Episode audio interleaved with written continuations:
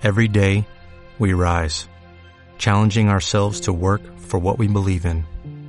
At U.S. Border Patrol, protecting our borders is more than a job, it's a calling. Agents answer the call, working together to keep our country and communities safe. If you are ready for a new mission, join U.S. Border Patrol and go beyond. Learn more at cbp.gov/careers. Esto es el podcast de Actualízate, el programa de divulgación científico-tecnológica de Uribe FM, todos los jueves de 7 a 8 y media de la tarde. He visto cosas que vosotros no creeríais. Atacar naves en llamas más allá de Orión. He visto rayos de brillar en la oscuridad cerca de la puerta de Tannhaus. Todos esos momentos se perderán en el tiempo como lágrimas en la lluvia. Es hora de morir. ¡Hey, Roy Si quieres superar tu programación, ven y actualízate.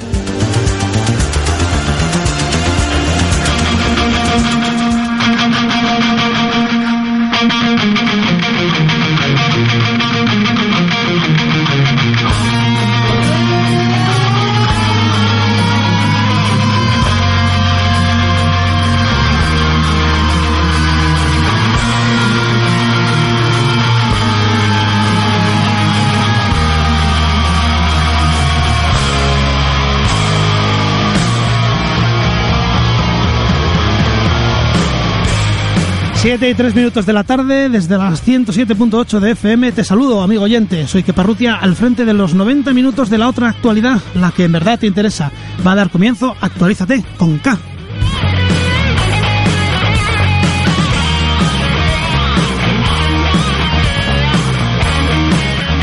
Un saludo a quienes nos escucháis por internet, ya sea en nuestra radio online, www.uribfm.com o en el streaming de Radio Battletoads. Y otro saludo para quienes nos escucháis en diferido. Podéis encontrarnos cada semana en nuestros canales de iBox y iTunes.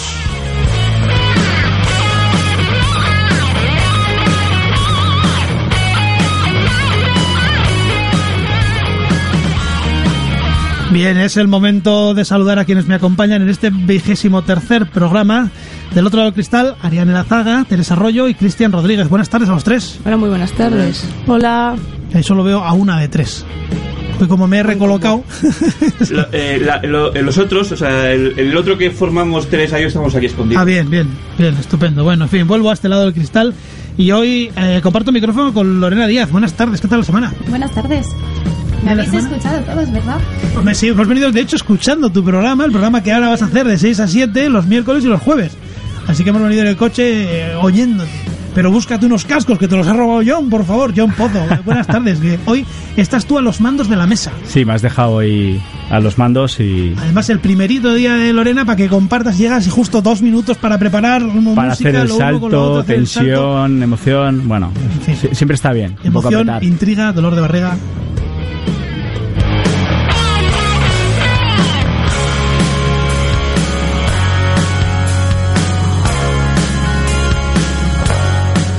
Y como siempre, aunque estés al otro lado del, de las ondas, anímate a, a, participar. Así es, te animamos a participar para comentar las noticias que vamos comentando a través de... de ¿Qué medio, Teresa? Déjanos un mensaje en nuestra cuenta de Twitter, arroba actualízate. Si no lo dices tú, yo tendré que decirlo yo, pero si me cierras el micro, pues no lo decimos ni tú ni yo. ¿Con qué? Pero, pero ponte, ponte el tuyo. con K, con Muy bien, yo, muy bien.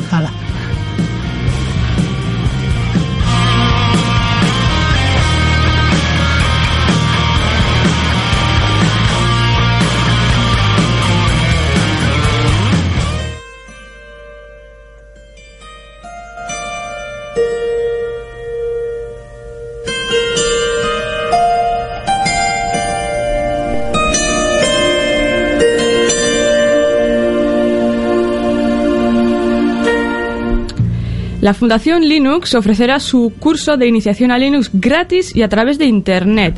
Esto es importante ya que este curso tiene un coste de 2.400 dólares en otras circunstancias, pero en esta ocasión, gracias a un acuerdo entre la Fundación y edX, plataforma de aprendizaje sin ánimo de lucro creada por la Universidad de Harvard y el MIT, este curso será accesible de forma gratuita. El curso está previsto que se inicie este verano, aunque de momento tampoco hay fecha oficial. Bueno, ¿Qué os parece? Pues la cosa es durante cuánto tiempo va a estar vigente, ¿no? O sea, está bien la iniciativa, pero poco a, a cuánto va a Pero durar. una palabra, it's free, It's es gratis. Sí, bueno, luego nos apuntamos a todo It's Free, It's Free. eh, está muy bien, pero luego al final, ¿qué pasa? Que acumulas un montón de cursos y cosas que realmente te interesan. No sé. Hombre, utilizar Linux. Linux sí, pero también para que lo ¿Cómo, no para te, quien lo cómo no te va a interesar? Teresa, por favor, utilizar Linux. Es que yo no Y tengo. aunque fuera a utilizar... Bueno, yo tuve, pero... Es gratis, como, como bien dicen por el otro Gratis, lado. Sí, gratis. pero luego acumulas... Ojo, No que esa es otra. Mm, Linux y gratis no siempre tienen por qué ir de la mano. Hombre, pero en esta ocasión sí. En esta ocasión sí, De pero hecho. ya hemos dicho también que ah, normalmente cuesta 2.400 dólares. Que gratis, gratis, lo que se dice gratis no es. Es una pasta. No sé, yo, a ver, accesible de forma gratuita. Eh, entiendo que los 2.400 euros costarán en una academia, con un profesor allí, prácticas vigiladas. Al final, sí que es verdad que eh, aprender por internet ha facilitado que la gente pueda llegar a un montón de contenidos y un montón de prácticas, pero no es lo mismo que tener el tutor justo al lado. Entonces, mm, no me creo que lo que se va a dar por internet valga los mismos 2.400 dólares que puede valer el tener, ah, pues eso, un, un cursillo presencial con alguien allí, con el equipo preparado para hacer lo que sea en el laboratorio, que siempre pues, es un entorno más cerrado y preparado de antemano. Que no dudo que valga, que tenga un valor, pero no creo que sea comparable con esos 2.400. ¿Cómo, ¿Cómo se nota que preparas laboratorios en la universidad, eh? Sí, No. bueno, Le da un valor, eh, eh, eh. No, Mi trabajo, ojo. cuesta. Cuesta. Tiene que haber ahí un valor. No, no, tiene sentido, porque de todos modos hay programas, hay muchos programas que son más baratos que esto, eh, solo comprarte el pack. Así que no puede, no puede ser lo mismo. No, no, no me cabe en la cabeza que pueda ser igual. Bueno, podemos hacer una cosa. Podemos animar a nuestros oyentes y a alguno del otro lado que le gusta mucho Linux, al que sea, que se apunte, oye, y que luego nos lo cuenten. ¿Se os parece? Es una idea. Es una idea. Total es gratis, pueden probar. Claro, que- a ver, es gratis. Empezamos bien de base, así que, oye, ya sabéis, si alguien se anima, luego que nos cuente a ver qué tal.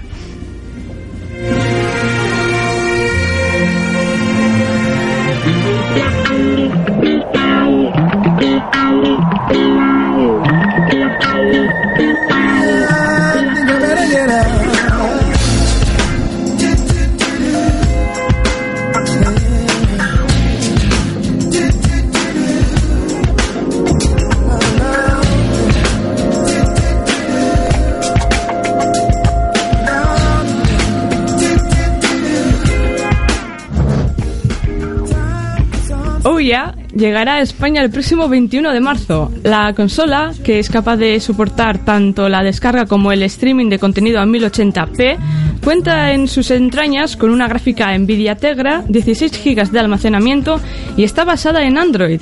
La consola está además pensada para jugar aquellos juegos de Android que sean compatibles con un mando. Os ha dejado la noticia anona- anona- anonadatos. Yo le, yo le estaba dejando hablar al, al fucking crack de los videojuegos que tenemos ahí. Oh yeah, llega a España por fin. Sí. Esa ansiada consola, Esa Cristian. maravillosa consola que tiene tantos éxitos que. mm, que quien quiera la consola, quien quiera alguno de los títulos de la consola ya tiene la consola. Pero oye, si con esto consigue que el mercado de Ouya en España se amplíe, pues bienvenido sea. Bueno, pues eh, hemos comentado que es compatible con todos aquellos juegos de Android que sean compatibles con mandos. Y ya que estamos hablando de mandos, no sé si os suena Mad Cat, que es una empresa que es conocida por vender, entre otras cosas, este tipo de periféricos. Se alía con Ouya e incluirá Ouya Everywhere en el catálogo de juegos de Mojo que es la mini consola de, de Mad Catz diseñada específicamente para llevar nuestros juegos del PC al salón. Esto se traduce también en que la plataforma podrá no solo acceder a los juegos de Google Play y la Amazon App Store, sino también a los títulos exclusivos de Ouya. Que, so- que son cantidad, ¿no? Mogollón. Sí. Era una lista tan larga que no nos ha cabido aquí, no nos ha entrado. Cuando finalmente salga y ya empiece a tener cierto, movimiento, si queréis hablamos con un contacto que tenemos aquí en Actualízate que nos podría hablar mucho más de ese gran mercado que es el de Uya, pero que obviamente pues mm, lo que es a, la- a toda la gente, a la gente normal, tú le preguntas por la calle y le dices Ouya y, te, y como mucho te dirá Duffman. Oh yeah. Duffman, ¿no? Sí. Así que, bueno, ya si llega el momento. Sí, yo sigo yo sigo viendo esto de olla muy distante. Un proyecto muy... uh, Veo mucho humo todavía. No, pero es que el problema es ese, que ya, ya salió hace tiempo, ahora llega a España y, la, y tú, por ejemplo, gente como tú, que más o menos ha oído hablar de ello, no ya te digo gente que no haya oído hablar de ello en su vida y que se queda en PlayStation, en tal y cual. Gente como tú, que más o menos lo ha oído, lo ha oído de pasada, ya lo ve como algo muy lejano cuando en realidad ya está ahí. Entonces dices, pues vale. pues, Si tú dices que en realidad Soy, ya está soy ahí, la única a la que le hace gracia eso de juegos del PC al salón. O sea, esa- Eso, luego, más tarde, hablaremos de otro maravilloso sistema que va a hacer ese. Que, bueno, no es que vaya a hacer, es que ya está haciendo llevar eso de juegos de tu PC al salón. Yo es que como tengo el PC en el salón, pues... eh, Claro, es que no le doy yo, añadido. perdonad mi ignorancia, pero es que a mí se me ocurre que para eso te coges un cable HDMI, conectas el ordenador a la tele. Ya, lo que pasa es que luego tienes que tener un teclado inalámbrico, un ratón inalámbrico... No, con un mando, dice que es compatible con un mando. Tienes Sí, el mando bueno, o con cable. juegos- Casualmente, igual que otro, que otro sistema del que luego hablaremos más tarde. No, Está ahí ge- creando hype. Sí, sí, expectación total. Ya veremos a ver luego de qué hablamos.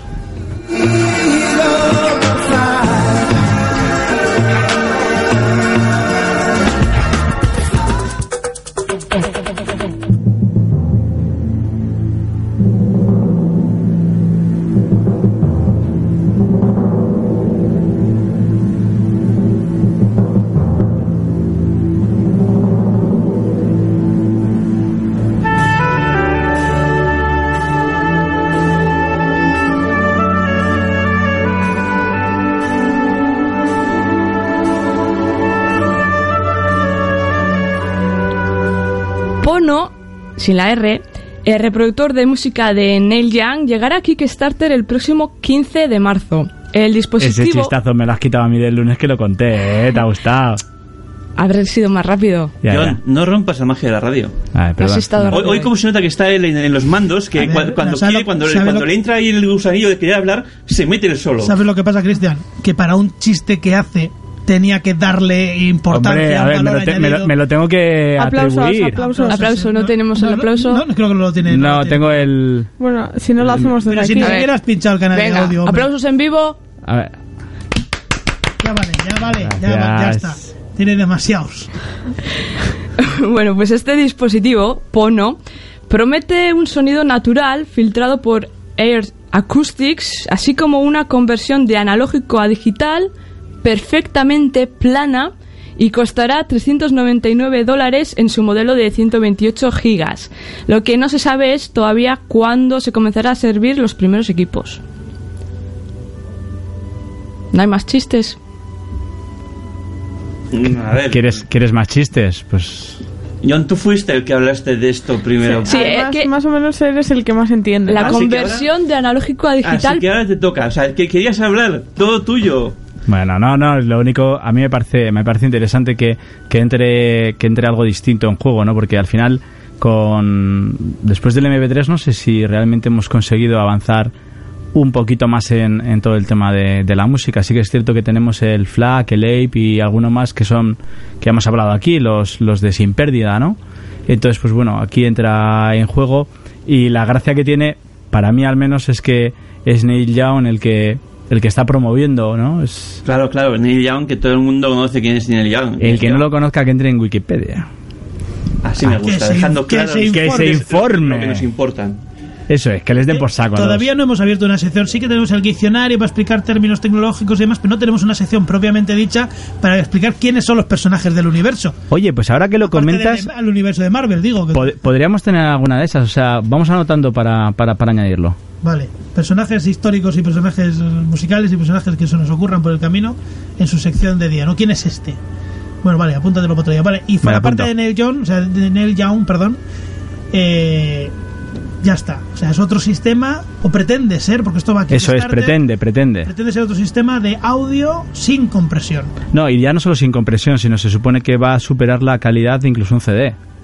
Yo cuando estuve haciendo en los periplos... Wow, perdona, calidad de CD. Sí, tú te, tú te ríes. Tú te ríes y mi oído... con mosca. No, pero aparte, mi oído, mi oído no da para tanto, pero yo conozco gente Ni el que... tuyo, ni el de- Ni el de muchísima gente. Yo conozco gente... co- co- conozco gente, no un amigo de una... Conozco gente directamente que se venga, gasta... ya, ya, o sea, por ejemplo... conoces gente, yo conozco gente. gente. Venga, ¿qué Qué pasa? suerte tengo Es que... su segundo logro de hoy. Eso, gracias. el chiste del año que ha hecho antes. Gracias, Teresa. Eh, pero, pero hay gente que se le queda corto. De hecho, el minidisc, eh, si un CD tiene una frecuencia de 44.100, el minidisc creo que llegaba a... Megahercios. Eh, el, el minidisc llegaba a 48.000. Y realmente hay gente que lo apreciaba. Yo, yo tuve un minidisc. Yo tuve, yo tuve minidisc. Yo te voy a decir más. Yo era- Tengo, tengo minidisc. Yo era muy joven, o no era. O no era. Pues yo soy más joven y llegué a tener. Vamos, Pero- vamos pero- a decirlo bien, tú eres Pero también más friki, pero también más friki.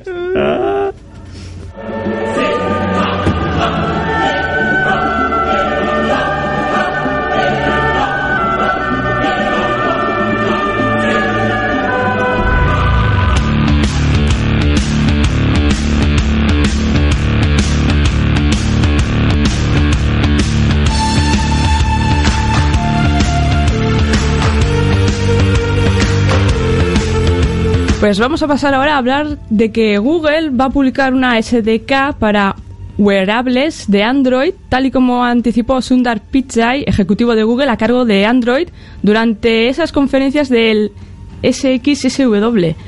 El objetivo es que este kit de desarrollo facilite el nacimiento de un nuevo mercado de dispositivos, ya no solo pensados para pulseras y relojes, sino también para zapatos y hasta chaquetas inteligentes. Wow. Wow, Que hemos, este, wow. hemos explicado Todo vez que es un está- SDK. Todo el mundo estos días estaba un- con lo de que si regreso al futuro, que si... ¿Regreso al futuro? ¿Me vas a dejar explicar? No, no seas como yo, no seas como yo. Eso quiere decir que no estaba todo el mundo en ello, pero bueno, déjale explicarlo, es verdad. A ver, eh, todo el mundo estaba con que estábamos llegando a la fecha en la que ya teníamos que tener los, los patines volantes estos de... Que ha habido un vídeo viral al respecto, Lo sé, pero lo bueno. sé, de un tío que estaba estaban dos colegas ahí, de pronto les coge uno y se monta. Bueno, a lo que iba. No, no, no, no, de hecho, de hecho lo han presentado como si fuera un producto y creo que salía Tony Hawk, pero bueno, dale. Bueno, ya puedo seguir, ¿no? Sigue, me, dejáis seguir. Bueno, pues todo el mundo se quedaba con eso, con el skate, ¿vale? Y nadie se quedaba con lo más interesante que tenía que salir ya en ese futuro de la película, que era esa ropa que de pronto le quedaba gigante, apretaba un botoncillo y le quedaba perfecta. Esa ropa que estaba completamente dibujado y le secaba completamente. Eso, con el nuevo sistema maravilloso este, podrá empezar a... Y te has olvidado de las zapatillas. No, pero las zapatillas, de hecho, ah, creo que ha sido Nike Sí, que ha dicho que, Sí. que, que, son posibles y que las tiene Las en mente. zapatillas ya están... en- o sea, ya es, es para nosotros ya es el presente. ¿Cómo se nota que es una noticia de Google? Ha entrado, pero a saco, ¿eh? Sí, sí. Está totalmente a saco, dando, Ya estamos. atribuyendo a, la pre- a las prendas de vestir capacidades que no tienen y que no existen. Porque por mucho que le No, pongas a un ver, yo sistema estoy operativo a la dándole chaqueta, posibles, no te va a posibles secar. usos a esto que ha comentado Ariane de que Google está ha liberado el SDK para que Bueno. los wearables También- ta- A ver, un momento, un momento, un momento. que tenga el sistema operativo la chaqueta significa que va a poder hacer ciertas cosas que la chaqueta tendrá que ten- ser capaz de hacer. Pero eso significa, por ejemplo, poder llevarte, pues no sé, una pantalla LED, unos lucecitas que se iluminen o no, yo que sé, unas flechitas como vimos, por ejemplo, en una mochila eh, para la gente que iba en bicicleta, que marcaba hacia dónde ibas a dirigirte, a girar, este tipo Adiós de a cosas. al futuro. ¿no? ¿Eh? Pero, pero de ahí Es- a es que la chaqueta te seque cuando sueños. estás mojado, No, no tiene, no tiene tanta poca lógica. Realmente lo que se puede conseguir sí, con pero eso esto. no lo da el sistema operativo, perdona. No, no, no, pero el sistema operativo te ¿Cómo decir permite por- procesar cosas. Sí, sí, claro. Si hasta ahora no podías llevar un sistema operativo Hace en un falta- módulo pequeño. Hace falta que la, la tela o lo que sea tenga esa capacidad. Sí, no ob- porque obviamente. mi ordenador tenga un sistema operativo de la leche, se va a poner a volar de repente Obviamente, ahí pero, el pero hasta ahora, hasta ahora sin un procesador para, para hacerlo, de poco te valía que tuvieras eh, tela que hiciera no sé qué. O sea, yo estoy de acuerdo en parte con Cristian. Lo que pasa es que esto lo damos como noticia, pero sí que es cierto que, que Google llega, entre comillas, llega un poco a rebufo, porque alguna vez hemos Ya hablado aquí. prendas. No, no, ya no solo eso, sino que Arduino, que lo hemos comentado aquí alguna vez, al- Arduino tiene, tiene placas específicamente diseñadas para hacer wearables. Entonces, Pero es que no eran de Google y no importaba. Ya, ¿verdad, eh, efectivamente, eso es. Pero a ver, ¿la noticia cuál es? La noticia es que ha liberado el SDK. O sea, sois vosotros los que estáis aquí vilipendiando, difamando. Nos gusta cizañarte. Claro, claro.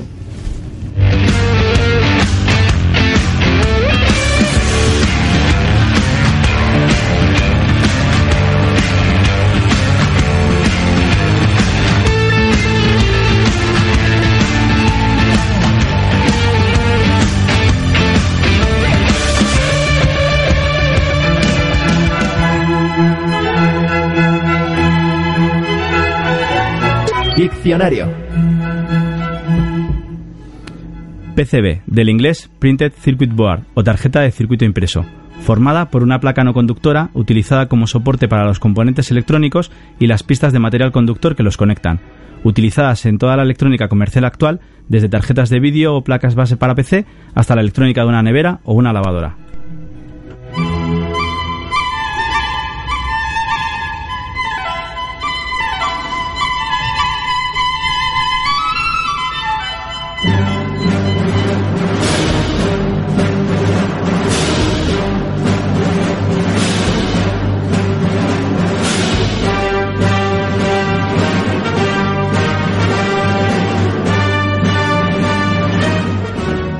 La compra de WhatsApp por parte de Facebook sigue trayendo cola. Grupos de defensa de la privacidad en Internet han presentado un recurso ante la Comisión Federal de Comercio de Estados Unidos, el Centro para la Democracia Digital y el Centro para la Protección de la Información Electrónica para que la red social aclare cómo piensa utilizar los datos personales de los usuarios de WhatsApp, que recordemos ascienden hasta los 465 millones. La preocupación de estos grupos se basa en que Facebook utiliza con frecuencia información sobre sus usuarios para publicidad y temen que con la compra WhatsApp comience a utilizar ese modelo de negocio. Bueno, aquí me pasa que tengo una contradicción interna. Por un lado les entiendo. Creo que Facebook ha demostrado que usa la información de sus usuarios como les da la gana, pero por otra parte, ¿qué le hace más fiable a WhatsApp o qué le hacía más fiable antes a WhatsApp? De hecho, nada.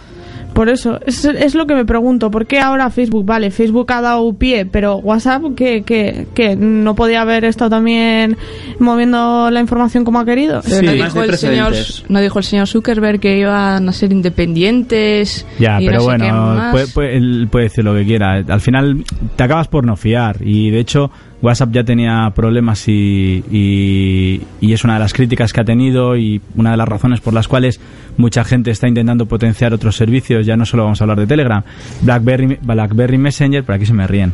Por cierto, te- Telegram, ¿qué? ¿Ya, ¿Ya sigue vivo o...? Yo sigo usándolo. Yo sigo usándolo. Tú y, Cucu, tú, y, cucu. y- tú- tú y tus amigos. Tú, tú y esos dos amigos que tienes, y- ¿no? y ese amigo. Ese amigo. Y ya. No, pero eh, BlackBerry Messenger ya también esgrimía el tema de la seguridad como, como bandera para intentar eh, entrar en el mercado. Jo, Lo que o- pasa es que igual ha llegado un poco Messenger. tarde. Joder, pues Android y iOS. Mira, yo al final creo que voy a hacer caso a Teresa y me voy a instalar el QQ Messenger, Eso, eso. que lo controlan los chinos y total fueron los to the river, ¿no? O sea, Perdona, tienes Telegram que lo controlan los rusos, o sea que puestos al río. por eso te digo, ya es un río que está además muy cerca. Sí, pare- pero- Que me parece, perdona, increíble que la gente se fíe de Telegram. Dice, no, esto es que prometen el oro y el oro. No, a ver, pero, pero Telegram tiene una cosa que WhatsApp y otros no tienen, que es que al final es, es, eh, es open source, entonces todo el mundo puede ver exactamente todo y además puede reutilizarlo. La ventaja de poder reutilizarlo le da, a mí me parece que le da un poder bastante, bastante fuerte. Bueno, Cuckoo está para Firefox OS y el resto no. Yo sin irme del tema, una cosita, yo aquí haría una diferencia muy grande. Facebook es gratuito, mientras que WhatsApp, aunque sea mínimamente, tú ya lo estás pagando. Y aquí es cuando decimos siempre que si Facebook es gratuito, el producto eres tú. Luego no me sorprende que utilicen tus datos como les dé la Y gana. la siguiente pregunta es, ¿y a partir de ahora qué va a pasar con WhatsApp? ¿Se va a seguir pagando esas anualidades que eran, no sé cuánto eran, 80 Era una céntimos, millonada. Bueno, pues, 80 pero- 89 céntimos, Pero, pero era un pago. No, es que... es que- La pregunta es si a partir de ahora, por ejemplo, pasase a ser eh, gratuito, ya el producto, como dice Ariane, serías tú otra vez. Pero de ahí también el temor tiene- de estos grupos, ¿no? Si realmente van a pasar a hacer eso.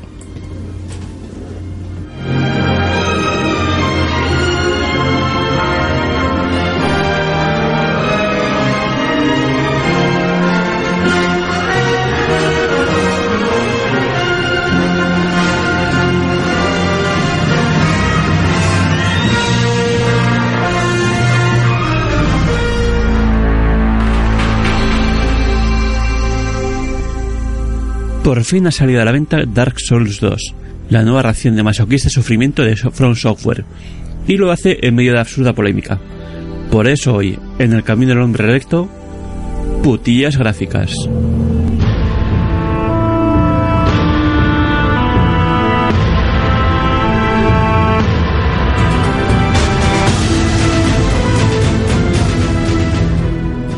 Me confieso bastante reticente a jugar hoy en día a juegos retro o sucedáneos de los mismos. Si estamos en 2014, quiero jugar a juegos que ofrezcan algo de nivel del año en el que estamos. Pero eso no solo tiene que ver con un apartado gráfico, sino también con el jugable. Y ahí es donde muchos se delatan a sí mismos. Hay juegos que se centran en gráficos y en llenarte la pantalla de cosas para que el flipado de turno se llene la boca hablando de lo genial que es. Pero hay otros que sin despreciar el buen diseño, hay que juzgarlos más por lo que ofrecen a nivel jugable que a nivel gráfico. Y en ese grupo está Dark Souls 2. Haciendo comparaciones, vaya usted a saber de qué versión, mm, con el resultado final del título, muchos se le han echado al cuello diciendo que el downgrade es brutal, que es una vergüenza, que esto no puede ser. Pues bien, si estáis esperando Dark Souls 2 por sus gráficos, es que ni os habéis pasado el 1, ni incluso con los mejores gráficos del mundo, os ibais a pasar el 2. Por lo que id corriendo, que acaba de salir también el Titanfall, que ese sí que os permitirá ocultar lo poco que os interesa a los juegos desafiantes. Porque hablar de texturas en una franquicia como Dark Souls, especialmente en sus versiones y consola de ya anterior generación, es, para que me entendáis entre ladillos de turno, como hablar de linieres en un partido de baloncesto, de cheeseburgers en el bully o de sentido en vuestros comentarios. Ni los hay, ni falta que hacen con todo lo demás que tienen para ofrecer.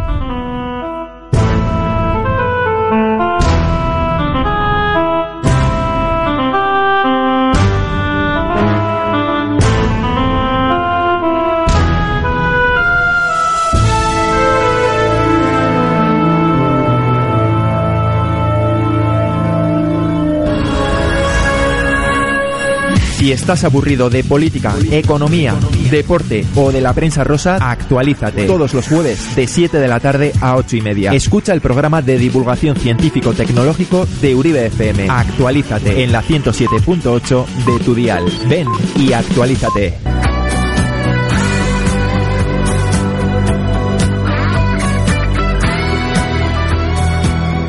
Bueno, las 7 y 31 minutos de la tarde y con el permiso de nuestro técnico recolocado otra vez aquí en delante de la mesa, pues voy a seguir, vamos a seguir con el programa, a ver si nos, a ver si nos deja. Estás escuchando Actualízate con K, como nos gusta decir a nosotros en Uribe FM, en la 107.8 del dial. Y hemos hablado pues un poquito de todo, pero todavía nos queda otra hora para seguir hablando de otro montón de cosillas. Así que lo mejor será que eh, John le des a la siguiente pista y así ya vamos introduciendo el tema que vaya a presentar Ariane.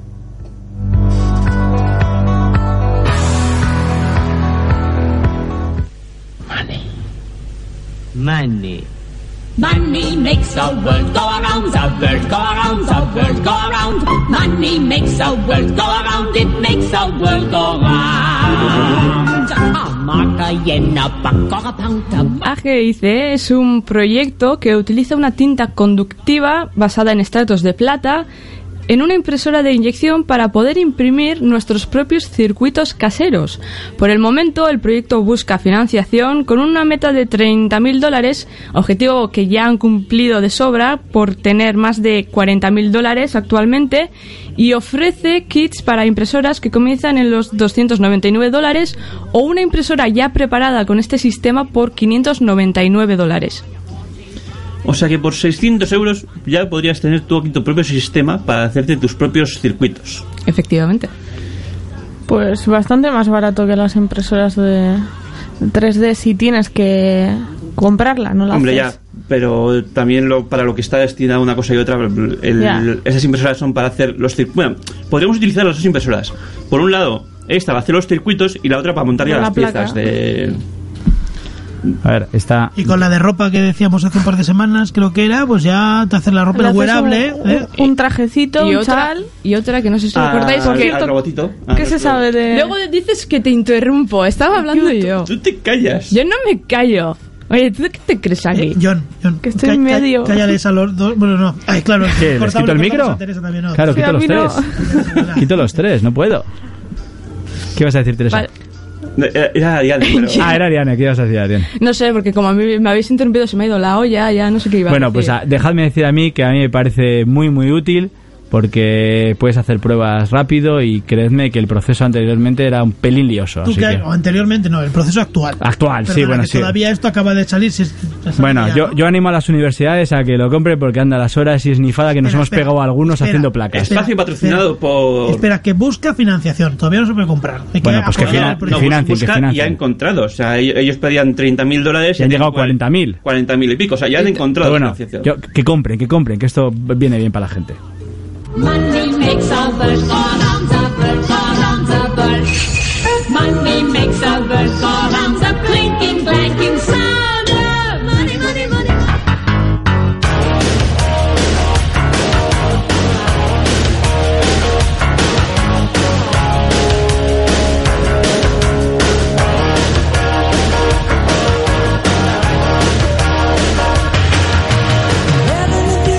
Iberia, a través de su perfil de Twitter, ha anunciado que a partir de ahora ya permite el uso de dispositivos electrónicos como pueden ser readers o tablets durante el despegue y el aterrizaje. Sin embargo, esta medida no les exime de estar en modo avión, ya que las interferencias que pueden ocasionar pueden poner en peligro la seguridad del vuelo. A mí lo que me gusta es el contraste que hemos hecho en esta noticia, porque hemos hecho contraste de poner a Kenny Loggins con su musiquilla de Danger Zone con de Top Gun para hablar de Iberia, que dices, hombre, no son tan emocionantes los vuelos de Iberia como... Oye, perdona, Bueno, perdona, con- pero ahora van a ser más emocionantes. Yo estoy pensando, por ejemplo, en mi viaje de dentro de un par de semanas y ya no tienes que andar guardando esto, guardando otro. Ya puedes ir jugando al Angry Birds mientras despegas, porque total, a ti te da igual. Por lo menos a mí, en la fase de despegue no me da, no me produce ningún temor.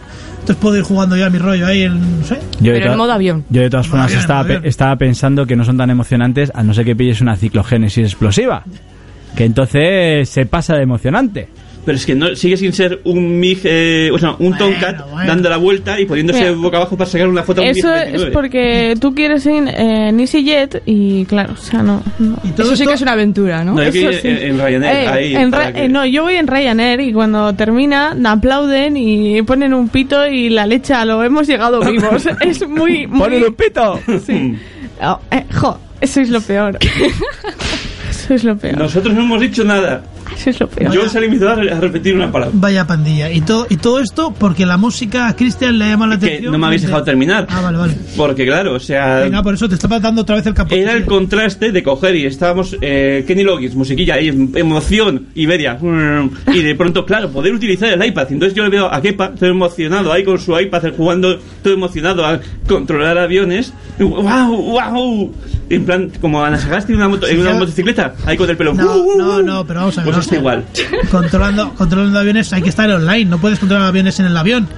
Sería, sería ya la leche que tú fueras en el. De hecho, el anuncio, el anuncio, ojo, el anuncio de Flight Simulator, de Flight Simulator X, que esto ya tendrá pf, 12 años, no sé cuánto tiempo tiene, pero Sí, o 14 sí, años. sí, 14. Eh, en, en el anuncio salían varias, varias personas, cada uno en su casa, haciendo que volaban, y había un controlador, que por cierto, pues no sé, creo que era una ama de casa, y en un momento dado dejaba el sitio para decirle alguna burrada a alguno de los hijos que pasaba por allí. Y hay una escena, bueno, dentro de lo que son las escenas de los distintos pilotos que van pasando por allí, hay una en la que hay uno que además se le ve vestido, porque todos son eh, planos cortos y a todo el mundo pues se le ve, pues eso, uno está con el ordenador, todos están con, delante del ordenador jugando. Y hay uno que va pues con la sombrera, la camisa blanca y las sombreras de oficial, de piloto, y hay un momento dado en el que ya está terminando el, el anuncio que sale él en una avioneta, en un aeropuerto, y un compañero que le pega una leche diciendo, pero deja eso, que vamos a despegar, coño, que hay que hablar con el de verdad, no con el de mentira de internet. Pero bueno, como hemos dicho, como ha dicho Ariane, estamos hablando siempre de teléfonos, tablets y demás en modo avión. Así que esta situación de estar conectado haciendo otra cosa por internet no va a, no va a darse.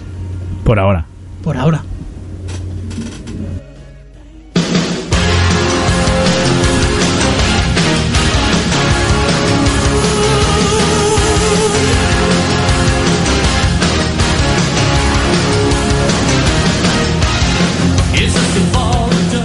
Un juez estadounidense dictamina que los drones son legales. La sentencia concluye que la Administración Federal de Aviación, FAA de sus siglas en inglés, no tiene autoridad para someter a un examen riguroso a estos dispositivos antes de poder da- darles una vía libre final. Yo me, ya me imagino diciendo a, a los agentes federales, no, no, perdone, el dron este del ejército de los Estados Unidos no lo puede mirar nadie.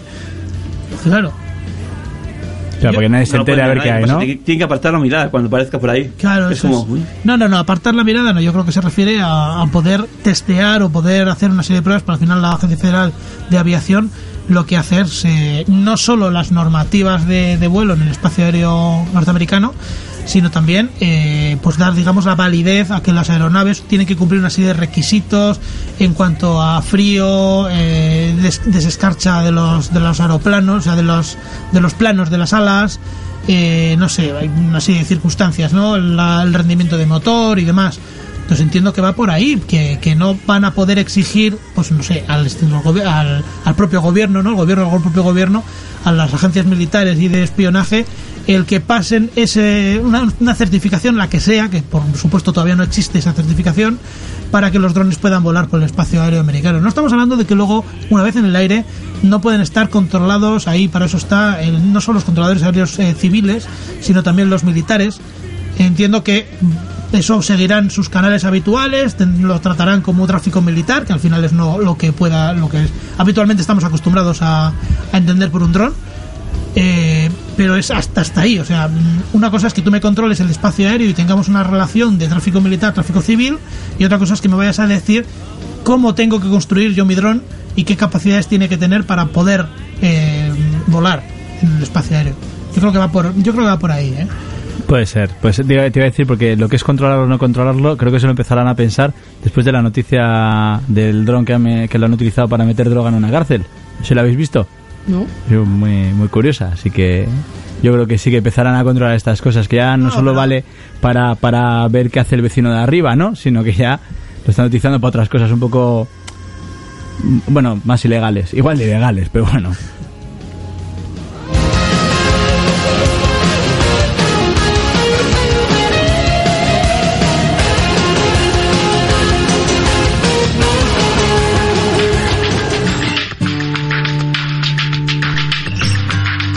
¿Sabías que... ¿Sabías que ya en 1903 el inventor alemán Albert Hanson describió unos conductores planos sobre una placa aislante y en múltiples capas? ¿Que actualmente para hacer una sola placa empleamos un método similar al revelado de las fotografías analógicas con un líquido revelador y uno fijador para parar el revelado? ¿O que la placa Raspberry Pi ha vendido 2 millones de unidades en poco más de dos años?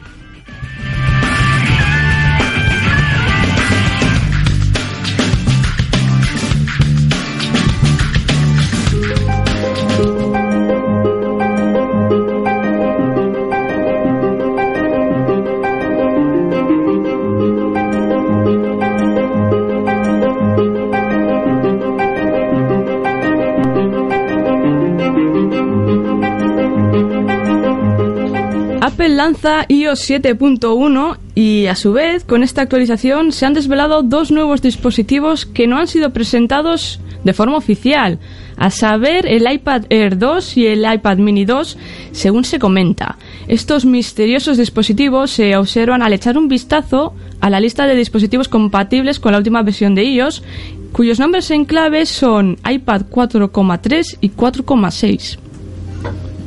Y otro más. Ya está, perito piloto. Eso no, es que el iPad es lo que más mola. No, no, no, el iPad 2 es lo que más mola. Venga, va un iPad Air, venga, no, ahora un nuevo iPad Air 2. El nuevo, nuevo, nuevo, nuevo iPad. Air. Yo creí que habían quitado los números. Sí, sí, de hecho ahora están jugando con lo de nuevo, nuevo, nuevo, nuevo. La verdad que hay gente que sigue, sigue contando. Ah, vale. Yo creo que ellos... Pues gente ordenada, gente ordenada que dice... Hombre, es que te lía mucho el tema de nuevo, nuevo, Por eso- nuevo, el nuevo, nuevo, renuevo, volvemos a... Yo ya dije que yo ya me había perdido ya con tantas Yo no sé los- generaciones yo no de sé los que iPad. hay, eh, iPad, iPad Pero- mini, pero iPad Air. A ver, yo entiendo que pueda haber alguien que vaya contando eh, cuál es la generación de iPad que sale y demás. Y ellos mismos decían, no, no vamos a contar, va a ser el nuevo, o sea, el siguiente, el actual, el siguiente, ya, Ya, está, el nuevo. pero es que a este paso- Pero es que ellos mismos, ellos mismos en su lista de compatibilidad ya están poniendo números. Claro, porque es que tú imagínate que en la lista de compatibilidad tiene que poner nuevo, nuevo, nuevo, nuevo, nuevo, nuevo, nuevo iPad. O me pueden hacer como los coches. No sé, un Selby del 75, Eh, un eh, iPad del 2014. No, pero es que a este paso, vale, tú, tú vas a ir, tú vas a salir de, de casa diciendo me voy a comprar el nuevo iPad y para cuando llegues a la tienda ya no será el que tú te quieras Ah, claro, comprar, va a ser uno más nuevo, nuevo. No, hombre, o igual te venden el que tú querías, pero ya rebajado porque ha salido otro. No, no, no, porque tú vas a pedir el nuevo iPad, te van a dar el nuevo iPad, que Ah, bueno, claro, sí, el nuevo, sí. el nuevo nuevo. Que habrá uno más nuevo, dices. Bueno, pues vamos a seguir hablando de iOS 7.1 porque ahora además va a ser compatible con CarPlay, que anteriormente era conocido como iOS in the Car, lo que facilitará la integración de los dispositivos iOS en los automóviles para poder utilizar Siri y los mapas en nuestro vehículo de una forma intuitiva. Pero no solo eso, la nueva actualización trae también consigo algunos retoques en la interfaz y en el propio Siri con el objetivo de mejorar el funcionamiento en general. ¿Qué, qué digo yo? Yo lo del Siri, vale, lo entiendo, no tengo, pero yo lo entiendo. Eh, pero ¿quién va a usar los mapas de Google en el coche? Perdona. De Google, ¿no? De, de- Perdón, de de Google, no, de, de chi- Apple, de Apple. chista- chistazo. Solo fallaron un par de veces o tres. O, no... o- o- o- o más. Bueno, bueno, aquí, aquí, aquí lo- lo- se van a aprovechar de las marcas que en las que van a aparecer. O sea, al final se han ido al top del top. Pues se han metido, se han metido en Ferrari, se han metido en, en Volvo, Mercedes. O sea que Y- tú, tienes un, te compras un Ferrari Y por- te viene- y te viene- y te vienen los mapas del, de Apple. Hombre, yo entiendo que si te compras un Ferrari, tú tienes un iPhone, no puedes tener una mierda de Android. Perdona, pero Perdona, hay o sea, Android ojo, muy cuidado. caros también, ¿eh? Y perdona, o sea, me estás diciendo que claro, no puedes tener una mierda de Android, pero puedes tener una mierda de de Apple, ¿no? De App- eso es, eso es. Ahí quería yo A ver, llegar. también es verdad que total, con el dinero que tienes, te da igual perderte y volver a intentarlo más tarde. Solo hay que echarle gasolina. Tampoco... Le dices a un taxista que te lleve y le sigues, ya está. Y le pagas. ¿Cómo ¿verdad? vas a ir detrás de un taxista con el Ferrari? Vamos a ver, John, no Tendrán chofer. O sea, Bueno, todo Un Ferrari. espera, espera, todo depende, Dos. todo depende de dónde sigas al taxi, porque yo, yo me acuerdo eh, en, en, en, en la Costa Azul, en Saint-Tropez, que bien pronuncio, por Dios, eh, los taxis eran Porsche Cayenne. O sea, no te pienses tú que eran un... un- Bueno, vale, vale, vale, admitido. Si tienes un Ferrari y estás por la Costa Azul, puedes seguir, puedes permitirte seguir a un taxi. Venga, Ariane, dale un poco más. Pues sobre CarPlay se sabe algo más, como que el servicio llegará en forma de actualización para todos aquellos iOS con conector Lightning, que el sistema alertará de las condiciones de tráfico en el recorrido, en el recorrido gracias a los mapas de Apple, Uh, o que será compatible con aplicaciones de terceros como Spotify. Además, ya adelantado John, Mercedes baraja la opción de instalar CarPlay en vehículos antiguos, aunque por el momento se desconoce cuáles son esos modelos y tampoco se sabe la fecha concreta. Yo solo he dicho que en los Mercedes, ¿no? Los Pues yo- Yo, Mercedes. no he hablado de los viejos, pero O ahí, sea, ahí has dado tú la noticia. Y con la calidad de los mapas te vas a fiar de la calidad que- de la Bueno, acuérdate, que puedes Pues utilizar los, los mapas de Google. ahí ya, Bueno, tu- si es compatible con aplicaciones de terceros, Ahí... podrás usar Google Maps. ya empieza a tener un poquito de sentido la aplicación.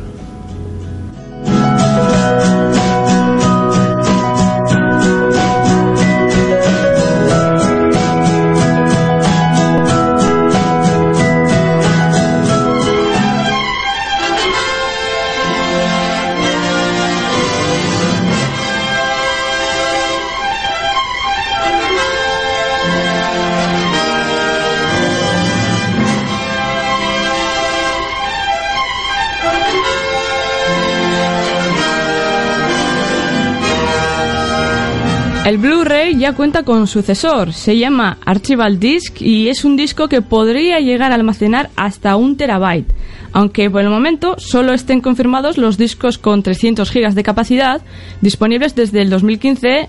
La intención de Sony Panasonic, artífices de este nuevo formato, es la de llegar a crear discos de 500 gigas e incluso de llegar a ese terabyte de capacidad. Sony, bueno, Panasonic y Sony.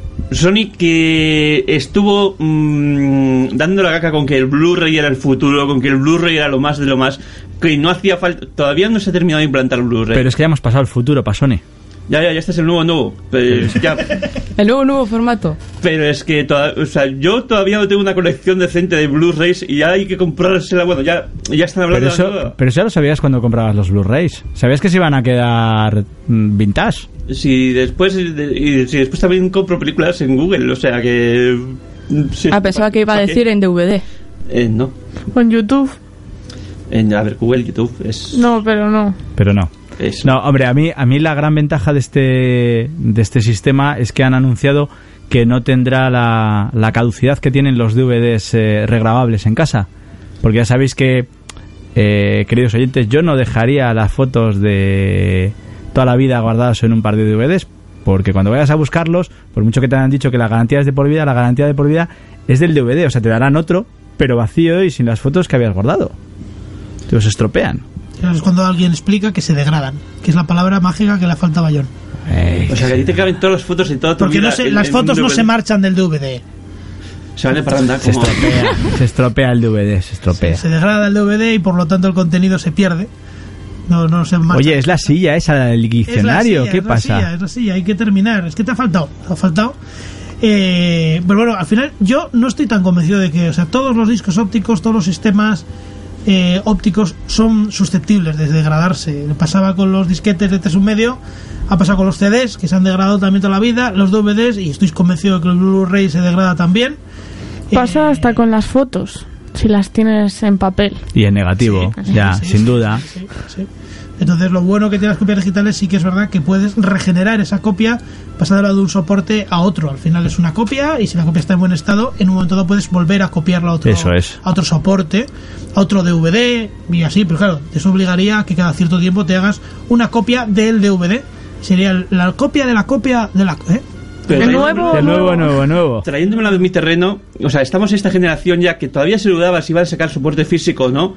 O sea, esta generación ha estado a punto de, no, de venir las consolas sin, sin disco y cogen y ahora dicen, no, no, que tenemos un nuevo, un nuevo, disco, un nuevo disco. Y dices, ¿para qué? O sea, Porque va a ser un disco más grande. Para, para- a ver, vamos a ver. Tú antes tenías las fotos en un par de CDs.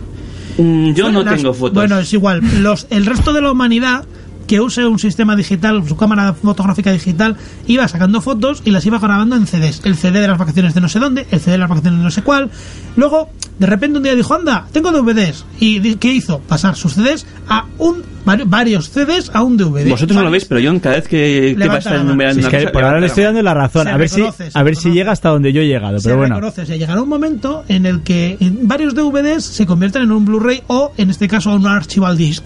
bueno, se ha saltado el de que yo también lo guardo en discos. Tengo Bueno, DVD, sí, un disco y otra copia de respaldo de disco. Yo lo que Solo iba- faltan los disquetes. Yo-. Y, yo y hacer casi ya sería muy en la nube- vintage. en la nube algo, pero claro, como... Yo, yo lo que iba es que llegado un momento, eh, lo que está ofreciendo todo este soporte óptico que va aumentando es la capacidad, la posibilidad de tener tus fotos en un único soporte o por lo menos recogidas en vez de tener 200 discos, porque al final si nos dedicamos a meter en CDs las fotos podemos un monto- amontonar un montón de CDs a lo largo de los años, evidentemente. Cuando uno es joven y saca tres fotos, bueno, pues todavía es joven. Cuando vaya acumulando ¿Quieres decir que Cristian es joven? Yo soy muy no, joven. joven, eh, Cristian no Soy- saca fotos al que no puede amontonar una más, más joven que no Kepa, más joven que tú y ya, y ya. y ya. Espera, esto se merece un... ¡Zas! En toda la boca. Ya está. Soy más joven que vosotros dos. Sin duda. Porque teniendo en cuenta que mm, aquí mi lado tengo a la más joven, la otra es más joven y después hay otra que está pero no está. Hola, hola Lorena, ¿qué tal? ¿Qué tal está haciendo esta, esta siesta que te estás echando? Hola, hola, bien. No te preocupes, en breve le toca. Bueno, vamos a pasar a una noticia con tanto soporte y tanta, tan, tan, tanta peculiaridad de Cristian el joven.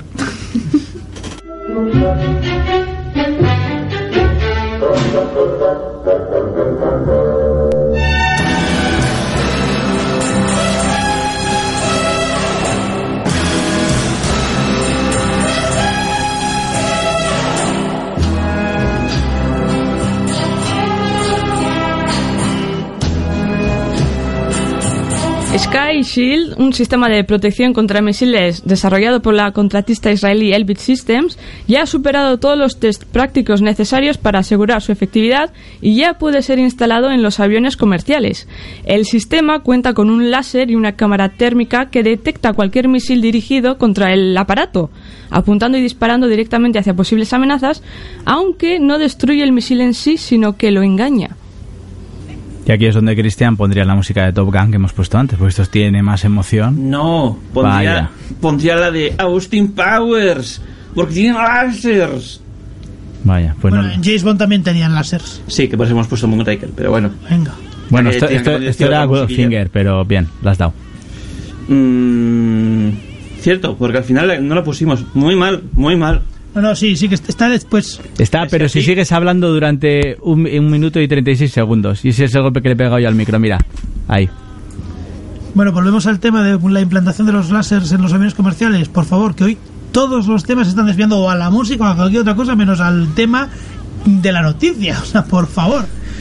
Nos da igual. Estamos dispersos. No- ah, vale, iba a decir, con ese gesto digo, nos da igual que pongan láser los aviones No, comerciales. me, pare- me parece bien, nunca he tenido miedo a que me peguen un misilazo cuando voy en un avión comercial, pero mira, esto me deja más tranquilo. Y ahora menos. Ya, ahora Menos me- miedo. una vez que lo pongan ya diré, va, tranquilos, podemos sobrevolar cualquier espacio aéreo, no hay problema. Mientras no venga un MiG, no tengo problema. Tú sabes que en todas las películas de superhéroes, siempre que aparece una solución maravillosa para arreglar algo, ocurre algo que hace que esa solución no sea tan maravillosa. Sí, es decir, estoy pensando, por ejemplo, en, lo- en el nuevo Boeing que decíamos que tenía problemas eléctricos y que tenía un, mon- un montón de generación de energía con un tercer motor porque tenía tantos sistemas eléctricos, tantos sistemas eléctricos que digo yo que el láser habrá que darle energía de alguna manera también.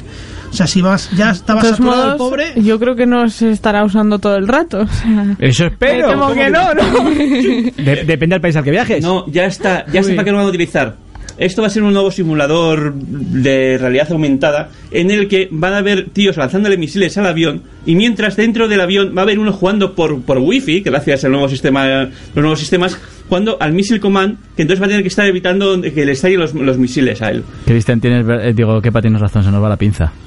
Es el Missile Command, pero tú tenías que disparar el, el misil, el misil este, Bueno, el bueno. este para que se destruya los ¿Y, misiles. y qué hay de YouTube ya puestos a hablar de cualquier cosa? Yo venía a hablar de mi Ala, ala, venga.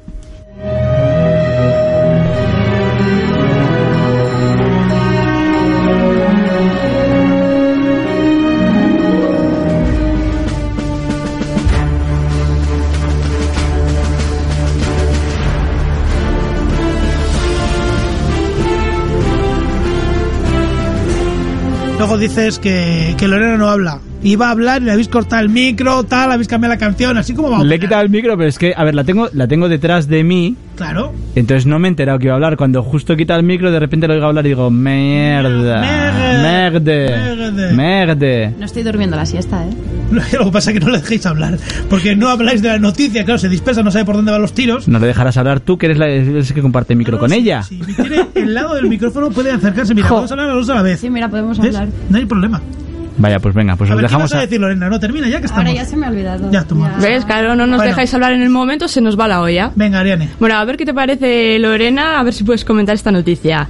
Aparece un clon de series Yonkis bajo el dominio .sx, correspondiente a la isla de San Martín en el Caribe, y nada tiene que ver con la web Series Yonkis.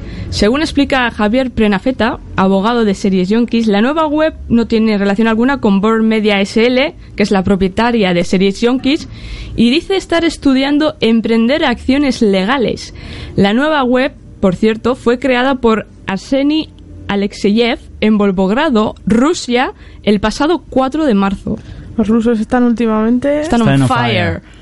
Bueno, siempre ha sido una potencia de hack, de freak y de todo, de, que luego tiene sus de craqueo. como coger y querer piratear con un USB, pasándose un USB unos a otros. No, lo, lo peor es que buenos. algo consiguieron, ¿no?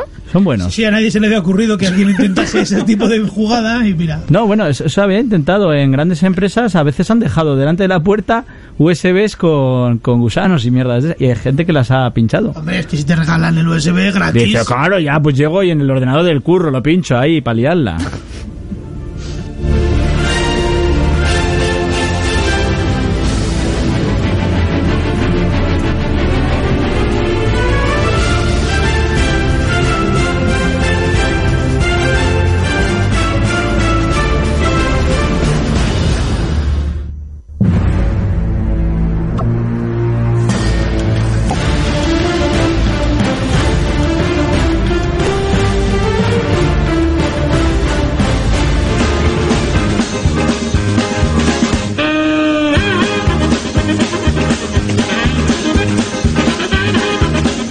Dejo a Lorena, que viene con ganas. Y llega una ronda rápida de noticias. Cuatro nuevos gases son descubiertos en la atmósfera. 74.000 toneladas de estos nuevos gases se acumulan creando el deterioro de la capa de ozono. Se desconoce su fuente de emisión, aunque lo más probable que sea de químicos de la producción de insecticidas o solventes para la limpieza de componentes eléctricos. Investigadores del CSIC y la Universidad Politécnica de Valencia han desarrollado una célula fotovoltaica de silicio que transforma en electricidad la radiación infrarroja. Esto supondrá un aumento en el rendimiento de la energía solar.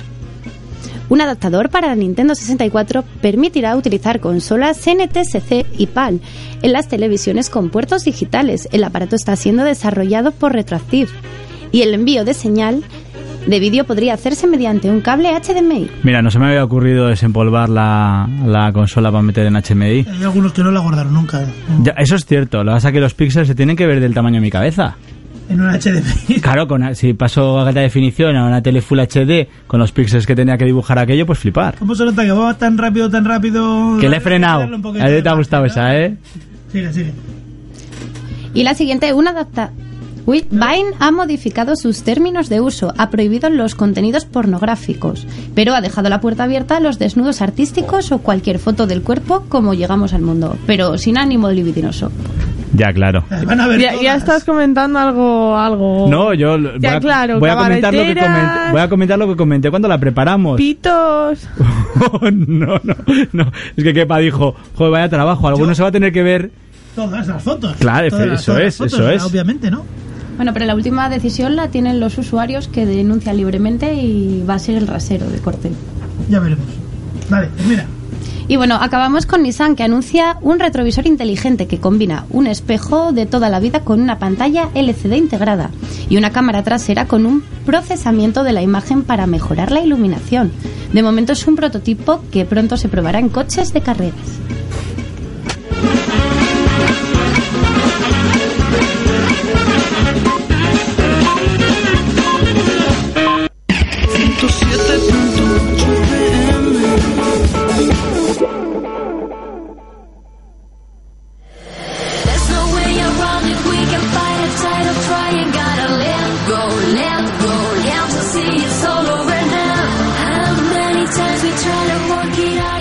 Seguimos en Actualízate cuando son las 8 y casi 2 minutos de la tarde y se nos ha quedado ahí una noticia en el tintero sobre que si la semana pasada estuvimos hablando de que el gobierno español quería controlar el crowdfunding y demás, ahora parece que Bruselas es quien quiere tener el control, aunque en su caso no es el control del crowdfunding, sino el control de las aplicaciones free to play.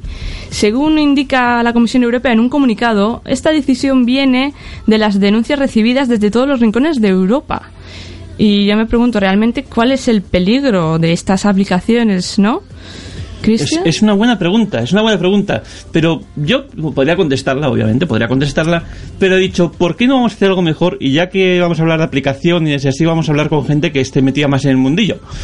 Y por eso, pues, hemos contactado hoy, no con una, sino con dos personas que nos van a poder hablar de ello. Buenas tardes, por ejemplo, por empezar por algún lado. Nacho Laseras, Buenas tardes. más conocido como Fanático. Vamos a ver, preséntate, tú quién eres, a qué te dedicas, ¿Qué- quién eres. Pues eh, yo soy programador eh, senior en Digital Legends, que ahora mismo tenemos un... Bueno, normalmente hacíamos juegos para terceros y ahora lo último que hemos hecho es un juego free to play precisamente para, para iPhone que se llama The Bueno. Casualidad. Casualidad, te hemos llamado a ti porque es- esto es casualidad. El mundo de las casualidades. Bueno, y muy bien, fanático, espera un momentillo porque tenemos que presentar a la otra persona que tenemos hoy en la antena, que no es otra que Arturo Monedero. Buenas tardes. Buenas tardes, chicos, ¿qué tal? Que bueno, a ti ya te conocemos, pero bueno, Arturo Monedero, ¿quién es? Así para que se conecte hoy por primera vez. me conozca, que son muchos. eh, soy eh, Arturo, director creativo y game designer de Delirium Studios. Vamos a ver, entonces, mm, por ejemplo, Nacho, me explican a nuestros oyentes, porque puede que eso de free to play, pues queda muy bien, queda muy guay, queda muy cool, pero ¿a, a qué se refiere? ¿Es un juego gratuito? ¿No hay que pagar nada? ¿O cómo va esto? Pues eh, normalmente cuando nos referimos a free to play estamos hablando de aplicaciones de, de iPhone o juegos que son gratuitos pero que contienen microtransacciones, o sea, puedes pagar eh, por eh, contenido dentro del juego. Con lo cual son juegos que descargarlo y comenzar a jugar es gratis, pero eh, cuando empiezas a jugar eh, tienes la opción, o la opción o la obligación, depende de, de cada desarrollador, de comprar más contenido. Normalmente no tienes nunca la obligación, pero a veces es muy difícil avanzar sin comprar contenido extra. Ujú. Bien, entonces, eh, bueno, también todo esto salió por, habíamos comentado alguna vez aquí en Actualízate de gente que se lo dejaba a niños y esos niños pues se ponían a comprar como locos y de hecho, por ejemplo, Apple tuvo que pagarle una un- bastante dinero, no me acuerdo ahora exactamente cuánto, pero bastante dinero por- porque había el niño comprado esto sin que le hubieran avisado ningún tipo de estas de que estás comprando gastando mucho dinero. Por ejemplo, eh, Arturo, Es, a principios de este Pues sí. año Apple devolvió 32, no sé si eran Bien. millones o billones de dólares, creo que eran millones. Millones, millones, sí. demasiado, Ujú. eso que sean americanos. Eh, 32 millones de dólares en, en concepto de reclamaciones para porque obligado por la obligado o presionado por la Comisión de Comercio Americana. La comisión- pues, yo creo que de ahí han cogido los europeos y han dicho, bueno, venga, va, si lo hacen los americanos, nosotros no vamos a ser menos. Pero eh, estamos con pequeños problemas de sonido, pero bueno, da igual, seguimos. Los yogures, acuérdate de los yogures. Exacto, exacto. No sé quién tendrá el yogur malo hoy. Vamos a ver. eh, por ejemplo, Arturo, ¿tú conoces algún sistema por el que actualmente se regularan este tipo de juegos o era libre albedrío y aquí cada uno hacía todo lo que en conciencia quería hacer? No, bueno, yo recordé, no- recuerdo que no hace mucho Apple ya obligó ¿no? a pasar a través de, de sus sistemas todos los micropagos para evitar un poquito esa picaresca y eso, ese engaño que hacía la gente, que podía al final pagar sin pues sin contraseñas y esas cosas. Eh, yo estoy bastante de acuerdo a que se controle todo eso. De hecho, en su día eh, casi hice una plataforma para denunciar al Candy Crush como droga, porque me parecía que, que una cosa es diseñar juegos y otra cosa es eh, diseñar mecanismos que atrapen y generen adicción a, los jugadores y, y intenten sacarle todo el dinero, en- casi obviando el entretenimiento. O sea, al final estamos hablando de juegos que muchas veces hacen trampas o están muy bien diseñados para generar ansiedad al jugador y obligarle a obligarle casi a pagar o a propagarse como la peste entre tus amigos de Facebook. Eso como diseñador pues me duele tener que estar pensando casi más tiempo de diseño en cómo conseguir enganchar al jugador que en hacer un juego divertido. Que de hecho también últimamente se está viendo bastante revuelo con el tema este que con los free to play se va a acabar el mercado normal de videojuegos que no, es que ahora todo es free to play, todo el mundo que hace free to plays.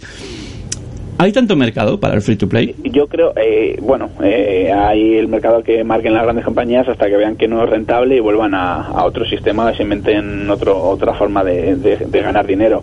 El problema es que si la industria del videojuego va hacia ese lado, pinta todo muy mal, porque se está desvirtuando el, el concepto de videojuego como tal. Al final es como si estuviéramos viendo una película en el cine y dijeran, si quieres saber lo que le pasa a este personaje, pues eh, paga dos, eu- dos euros más y te contamos 10 minutos más de película. Entonces, trocear mm, obras creativas de, a ese nivel me parece, mm, no sé, que da pena, me da pena. Pero bueno, hay un mercado y hay, unas, hay unos juegos en el que les puede medio cuadrar, ¿eh? O sea, en ese sentido, Hombre, tampoco a- soy... Arturo, a lo mejor llamarlo obra creativa a ciertas eh, free- a ciertos juegos free to play que hay por ahí sueltos. Bueno, evidentemente hay muchos juegos free to play que, que seguramente carezca de. Pero sí hay otros juegos que se pueden estar desvirtuando. eh, no sé, creo que el último hemos estado probando el Dungeon Keeper, este era el, el de las mazmorras, que se ha convertido en free to play casi.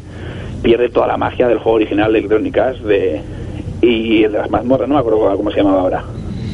Sí, no, el, el Dungeon Keeper era. Keeper, sí, ¿no? sí, que, Entonces, sí, que eh, eh, estaba el otro día gratis en, en la Play, me acuerdo que lo vi. Y lo han, lo han convertido en un free to play y han destruido el alma de ese juego. De hecho, creo que fue uno de sus creadores que se cagó en todo lo que se podía acabar. Pues normal. Entonces eh, hay que tener, no sé, eh, siempre que existan casuals y gente que quiera ganar dinero, van a asistir este tipo de, de estrategias. Mm, Vale. Y por ejemplo, Nacho, mm, ¿tú cómo, cómo articularías esto? Porque claro, esto de momento es que tienen idea de protegerlo. ¿Tú cómo verías un sistema que mm, a, vo- a vosotros como desarrolladores no os afectara y al usuario le fuera sencillo de, de entender y de, y de seguir? que yo creo que, mm, que el, el problema que va a tener, o digamos que va a ser un, una- un movimiento que está bien que la Comisión Europea se preocupe por, esta, por estos temas, porque está claro que si, si hay movimiento, pues va a hacer que las empresas se muevan. Al final, Apple y Google son empresas, ¿no? Y ellos ya están moviéndose hacia, hacia ese camino, porque a, a Apple y a Google lo, lo que menos le interesa es que el consumidor pierda la confianza en la tienda, porque a la que la gente no se sienta segura de comprar y de utilizar las tiendas de aplicaciones, van a dejar de, de usarlas.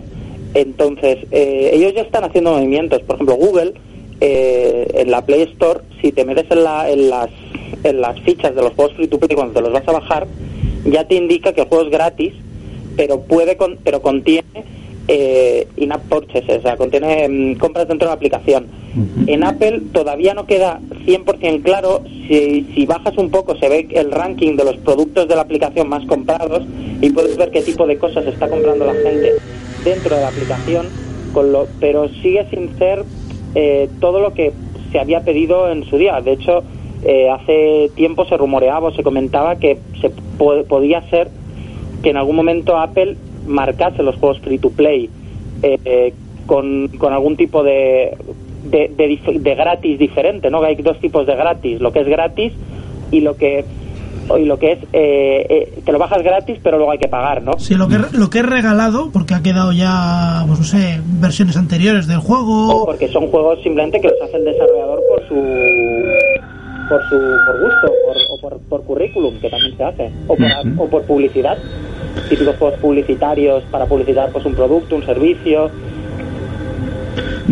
Entonces, ahí por ahí ellos ya ellos ya están trabajando o sea Apple por ejemplo solucionó el problema del, del famoso juego de los pitufos eh, porque el, el problema era que el, el tiempo de espera entre que tú hacías la primera compra y ponías el password y que te dejaba de ser válido ese password era excesivamente largo, eran 15 minutos. Eh, también introdujeron eh, en los controles parentales el tú puedes activar para que los juegos no puedan hacer compras si no está si están activados los controles parentales. Apple ya está trabajando en ello y Google también. Eh, entonces la Comisión Europea está bien que, que, se, que se preocupe, que empiece a moverse y, y provoque que todas estas empresas que están que su inercia es no moverse, no mantenerse. Si ahora mismo les funciona la tienda y ganan millones con, con, con las compras de la aplicación, pues ¿para qué van a cambiar, no? Pero provo- les, digamos como que les empujan a, a- a seguir trabajando en hacer que, que los consumidores estén más seguros en sus plataformas, que para ellos ya es importante y ya estaban trabajando. ¿Y tú, Arturo, se te ocurre algún sistema así que se pudiera articular? No, muy de acuerdo con lo que ha comentado Nacho. Eh, no, al final seguramente saben más Apple y Google que, que lo que pueda saber yo. Así que lo que hagan seguramente está bien porque es proteger al final al consumidor es proteger también eh, bueno, todo, todo el mercado. Y bueno, habéis comentado antes de King, que King está siendo famoso porque mm, un día coge y dice quiero registrar la marca Candy, otro día quiere, quiere entrar en bolsa todo correr. Eh, todas estas empresas que ahora están lucrando tanto, mm, en realidad eh, van hacia, o sea, ha comentado Nacho que está bien que se vaya articulando, que se tengan que mover, pero ¿va a ser una gran burbuja todo esto o creéis que realmente sí que puede haber un futuro mm, sostenible, digamos, dentro de lo que es el free to play? Sin, sin comerse todo lo que es el resto del mercado. Todo es cíclico, ¿no? Cuando al final algo se pone de moda, todo el mundo sigue esa corriente hasta que deja de ser rentable y baja. Eh, King llegará un momento en el que pinche, caiga, pero aparecerá otra empresa que, que se posicione arriba y vuelva a ser la, la líder con igual algún nuevo sistema nuevo. Eh, tampoco hay que preocuparse mucho. Al final, si no quieres entrar en el juego, eh, diseñas otras cosas. Hay, hay mercado para todos realmente. Entonces, eh, bueno, mm, nosotros, por ejemplo, estamos ahora probando y teníamos el capricho ese de diseñar un, un juego free to play puro, como, como está ahora en los mercados móviles, y a ver qué tal nos sale. Todo lo que sea aprender, pues siempre viene bien. Ujú. Pues bueno, vamos a ir ya acabando. Eh, has comentado, Nacho, recuérdanos a ver que, cuál es ese juego que acabáis de lanzar, por ejemplo. Es de, de eh, que es un Ujú. shooter eh, free to play. Ujú. Eh, no tenemos ta- compras tan agresivas como en otros títulos, pero porque pero es que de hecho ni King tiene unas compras tan agresivas. O sea, se habla mucho de, de King como uno de los grandes éxitos, pero King tiene muchísimo éxito y ganan muchísimo dinero porque tienen Muchos muchísimos jugadores. O sea, el nivel de jugadores que tiene el Candy Crush es una locura. Todo el mundo juega al Candy Crush. Y eso es lo que hace que, que el Candy Crush gane tanto dinero. No es porque realmente los, todos los usuarios paguen muchísimo dinero. Simplemente es porque como tienen tantos, a poco que paguen algunos, ya están haciendo un montón de dinero. Sí, yo creo que al final, no, Nacho, la maestría de King ha sido viralizar su juego muchísimo más que, que conseguir robar mucho dinero a cada jugador. Exacto, de hecho hay juegos muchísimo más agresivos que aquí, aquí ni los conocemos muchos. El, estoy pensando en cosas como el Puzzle and Dragons o en el Rage of Bahamut, que son juegos muchísimo más agresivos. Pero claro, mm, tiene una base de usuarios que cada usuario paga mucho, pero tiene muchos menos. Y aún así están en los tops de ingresos. Hay una compañía Gris que hace juegos, por ejemplo, mucho, como dice Nacho, mucho más agresivos, son de pagos de 99 dólares y, y cosas mucho más bestias. Por tanto, eh, por ejemplo, un juego que podríamos jugar ahora, como hemos dicho que que era, es, es- eh, Nacho, ¿cómo era el juego? Eh, ¿Cuál? El, El, tu- el tuyo- el vuestro, el de Respawnables. de Respawnables. Eso lo podemos encontrar en iOS, hemos dicho, ¿no? En iOS y en Android también lo tenemos. En iOS y en Android. Vale, y por ejemplo, así, pues, por Arturo, alguno así que nos puedas sugerir tú, que no tenga, pues, así, que no sea relacionado, así, algo que se te ocurra. Eh, ¿De Free to Play? Sí, sí. Buah, pues eh, la verdad es que no soy muy muy muy seguidor de los Free to Play. Eh, eh, no, no, no. No, a ver, voy a, voy a- voy a formular la pregunta. Un juego que vosotros que queráis ahí que la gente pues pruebe porque está muy bien el juego ese. Aquí eh, voy a poner aquí está parpadeando ahora aquí el introduzca aquí su publicidad. Vale, pero nosotros somos el anti-free to play, es Los Ríos de Alice, mejor aplicación 2013, destacado por Apple, y es una aventura gráfica de corte clásico. Es como para disfrutarla en tu sofá en un slow game, no mueres, eh, no, no tengas prisa, es como una buena novela. Y, y bueno, pues les recomiendo que lo prueben, pero sí, ahí se van a tener que rascar el bolsillo. Pues bueno, Nacho, Arturo, muchas gracias. Creo que ha quedado todo bastante claro y que, bueno, a ver si otro día podemos hablar de otros temas que sean un poco más, ¿por qué no decirlo? De juego. De juegos. Un abrazo, muchas gracias. Hasta otra. Adiós.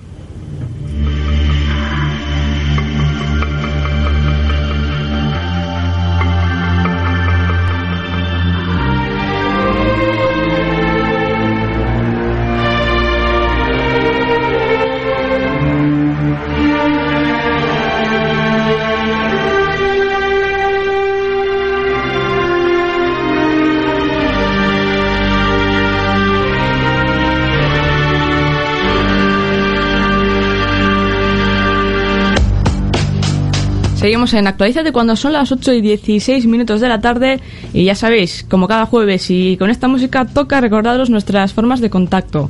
Empezamos con la más directa y la más rápida, que es ¿cuál es Teresa? Twitter, eh, arroba actualízate, como siempre con K. Si 140 caracteres se os quedan cortos, para todo lo que queréis comentar también tenéis a vuestra disposición nuestra página en Facebook y también en Google Plus.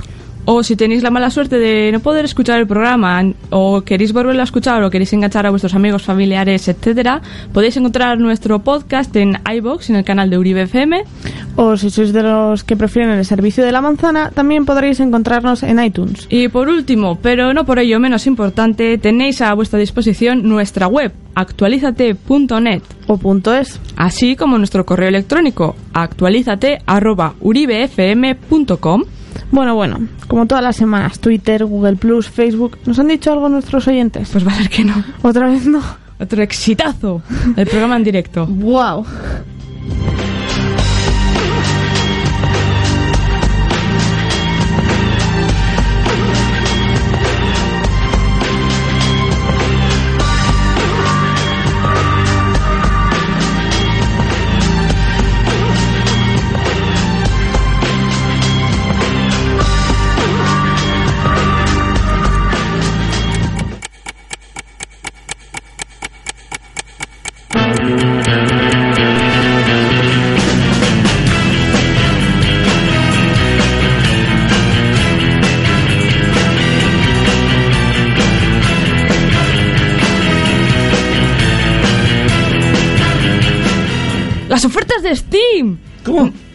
¡Sí! ¡Sí! No, no, no, no, espera, espera, espera, espera, espera que, que se me ha ido la olla.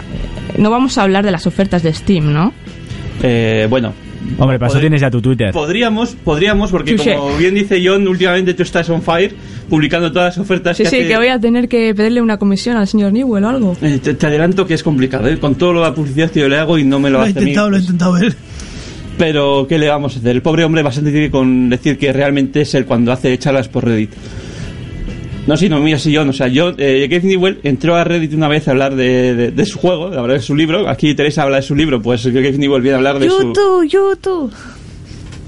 eh, venía a hablar de videojuegos y no se creían que fuera él. Entonces el pobre Gabe tuvo que sacarse una foto a sí mismo eh, con la pantalla de Reddit detrás, con el post que estaba escribiendo, Lo que viene siendo un selfie. un selfie para decir, sí, soy yo el que está escribiendo esto. Cabrón. Bueno, eh, a lo que iba. Que no, no vamos a hablar de ofertas porque ofertas hay cada día en Steam. O sea, sería redundante que cada, cada semana viniéramos aquí las ofertas de Steam. No, porque Sí, es las que te has dejado y la que ha salido hoy, y mañana habrá otra. Exacto, exacto. O sea, mm, tenéis ahí o, o el propio Twitter de Steam o el Twitter de Ariane que también últimamente está que... Bueno, perdón, Ariane no, tú no eras, era Nancy, Nancy Sí, no, no, en el de Arena creo también. También, también, bueno. ¿No? A lo que iba, Va, a mí mira como que no, perdón. a lo que iba. ¿Ves como yo sé... Es que le sigo a las dos. ¿Ves como yo sé quién habla de Steam y quién no? Por ejemplo, tú no hablas de Steam. No. Mal. Bueno, a lo que iba. Que no vamos a hablar de ofertas, sino de lo que está preparando Steam. Porque ya comentamos en su día cuando se presentó el Steam. Bueno, la semana previa a esos anuncios maravillosos que va a hacer Steam, que se lanzó Steamos y que, que, hombre, que, le, que Steamos molaba mucho porque ha permitido hacer muchas cosas a Steam. Pues bien, ya poco a poco, aunque no hemos podido probar las Steam Machines, que, que bueno, que mm, esta te la guardo, Gabe, pero bueno. Pero si hemos probado el Steam OS, ¿no? Sí, sí, el Steam OS. Yo lo probé en mi propia Steam Machine y ya pude probar todo, toda la maravilla que es aquello. bueno, pues además de todo, lo- de todo lo que es Steam OS eh, o, o el propio Steam o las propias Steam Machines, había una serie de características que eran muy relevantes, que eran muy importantes y que, por ejemplo, antes ya hemos comentado que otra gente pues está intentando utilizar ya. Pues, por ejemplo, antes hemos comentado lo de la retransmisión en casa, ¿verdad? Hemos comentado que querían utilizar. ¿Quién era el que quería utilizar antes eso de jugar en tu salón? El, Ouya, ¿no? el- el mojo picón. No, el Mad Cats, ¿no? Mad Catz con la mojo. Se llama así la consola, Sí, sí, mojo. sí, mojo. ¿Qué queréis? Pero la empresa era Uya. No, No, era Mad las- Era Mad Era Catz. Mad Catz que se había liado con Ouya, Con Ouya. pero era Mad Catz Ya que sabéis no- que soy un poco rubia. Un saludito a nuestros Algo- oyentes Lo rubias. digo, lo digo. Algo muy importante, teniendo en cuenta que aquí nadie la ve y entonces. Lo, lo dice que es morena, morena, morena, more- que morena. Bueno, Lo que se le ve. Eh, eh, John, John es la pequeña, el ¿vale? micro, ¿vale? Es, es la pequeña. Contra- Es la pequeña. que se- o sea, no se puede cortar a sí mismo el micro o algo. No. Eh, o sea, sí, sí da puedo, pero no John, quiero. John, córtate el micro, por lo córtate otra Me- cosa. me- un poco. Bueno, eh, a lo que iba. El, el retransmisión en casa. Eh, gracias a SteamOS, ahora mm, Google con las Steam Machines, cuando salgan las Steam Machines, permitirá que tú puedas, si por ejemplo las SteamOS que te has comprado, porque recordemos que había varios niveles de SteamOS, había SteamOS, como es un sistema libre, cada fabricante puede fabricar su propia SteamOS. Y igual no puedes jugar a tu maravilloso juego de última, ultimísima generación que con PC no tenemos eso de generaciones, pero bueno, da igual. Imaginemos un, juego muy potente, el más potente que haya salido en tu SteamOS de, en tu Steam Machine de hace unas semanas, pues no, te lo puedes, no lo puedes jugar. Pero en tu PC grande sí, pues ¿qué haces? Coges, una Steam Machine en donde está, debería estar, que es en el salón de casa, y se conecta a través de Steam para que tú puedas jugar en tu salón, eh, a través de la Steam Machine desde tu sofá, como si estuvieses jugando en tu PC. O sea, es un, el sistema que hemos comentado antes, pero que ya está en funcionamiento y que está probando. Y que mm, si yo tuviera una Steam Machine o un ordenador poco potente, cosa que no será el caso, pues podría utilizarlo. Pero este no es un sistema que he probado. Lo que sí que estoy lo estoy siguiendo, porque obviamente como estoy en el grupo este de, de probar, de, de beta testers y todo esto, pues vas viendo ahí toda la gente que se va quejando, ¿no? Y la última actualización que sacó, por lo visto, ya arreglaba muchos problemas tanto de estabilidad como después ya pequeños problemillas que había con Windows 8 y todo eso que, con, claro, como es para todos los Windows y bueno, Windows 7, Windows 8 y también Mac, pues andaba un poco, da un pelín de problemas con los Windows 8, pero bueno, ya se está solucionando y poco a poco para cuando salga SteamOS, que todavía habrá que ver cuándo se comercializan ya a nivel masivo las Steam Machines, pues ya estará perfectamente pulido. Más sistemas que tenían por ahí Steam. Eh, tenía el modo mm, el modo familiar. Vamos a empezar por el modo familiar, que no es el préstamo familiar, que es después. El modo familiar es el control parental de toda la vida.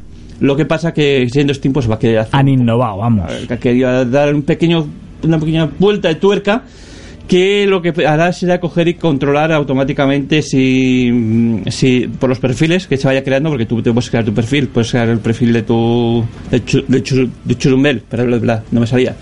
Y después, entonces así tú puedes ir jugando tus juegos de Gore toda la vida y cuando vaya a jugar él, que digan, va a ser que no, va a ser que tú vas a poder jugar con todo... ¿Por qué te ríes, John? Bueno, Los juegos gore de toda la vida. Con tanta sangre y con... perdona, o sea, vale... mm, Que sí, que sí, que sí, que paso está el PEGI y demás. Que sí, estoy de acuerdo contigo. El control parental está bien. Vale, después estaba también el tema del préstamo familiar, que esto ya es lo, lo realmente importante, porque hay gente, pues como por ejemplo John, que no tiene Steam, o que tiene Steam, o, o si no, tiene, no Steam, tiene, no tiene, no tiene. tendría dos, dos, tres tristes juegos. No, no, no, no. Tendría el Death for Life. ¿Cuál es? El Death for, El Left Left 4 4 Dead Dead. que lo dieron gratis. ¿Ves? Ya, ¿Ves? no tendría- ¿Ves? y ese que también es que es gratis. Bueno, pues no tendría más. gracias a este maravilloso sistema que será, o, o ya es, porque ya es, que de hecho ya es, eh, todo esto estamos hablando de Steam porque precisamente el Family Sharing, el préstamo familiar, ya se ha abierto, ha dejado de estar en fase beta y entonces ya podemos, cualquiera puede utilizarlo. ¿Qué significa? Que yo, por ejemplo, tengo unos cuantos juegos en Steam. Uno, unos, unos cuantos. Unos cuantos. No voy a decir que tengo 362 porque, porque sería pues Se hablar... emociona y le pega al micro. Eh, por, por decir alguno, por decir alguno, 362. eh, ah, no, perdón, 3, que hoy me han dado otro. Bueno, eh, 363 juegos. Y, y digo, claro, pero es que si yo le quiero decir, a, por ejemplo, a Teresa, jo, tienes que probar este. Que me mira con cara así porque ya no juega, pero da igual. Tienes que probar este pedazo de juego que es increíble, te va a encantar.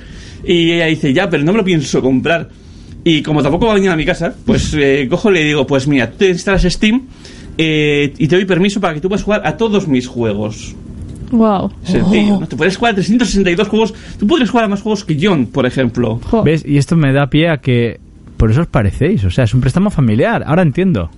Somos familia. Ya, bueno, Ahora lo- has descubierto. Ahora lo he descubierto. Y lo de familiar, lo de familiar es, es Era una- mi pregunta. ¿Por Es dónde una va? palabra que, igual que hizo Xbox cuando quiso copiarle esto a Steam, eh, cogió, eh, es un tema, no es familiar, es el grupo de amiguetes. O sea, tú no tienes por qué ¿Limitado a número? Mm, Sí, pero lo que pasa es que no han establecido todavía un número y todavía está la cosa por ahí como que, bueno, estamos, estamos mirando a ver a cuánto se lo podemos dejar, porque si no, claro, o sea, Vamos, que más vale que te pongas a prestar a todos antes de que te los vayan quitando, ¿no? Ah, luego no te los podrán quitar los permisos, digo Sí. yo, ¿no? por ejemplo. Estaría bien. Pero de todas formas, es que ta- tampoco tiene mucho sentido que tú se lo dejes a todo el mundo, porque al final, pero- obviamente, lo que tiene el préstamo familiar es que tú, vale, tú se puedes prestar y él puede jugar. Tú, tú cuando te han dejado prestado su- la biblioteca de otra persona, tú estás jugando ese juego como si fuera tuyo. Es decir, Mm. tú tienes tus logros, tú tienes tus partidas salvadas, tus partidas salvadas, o sea.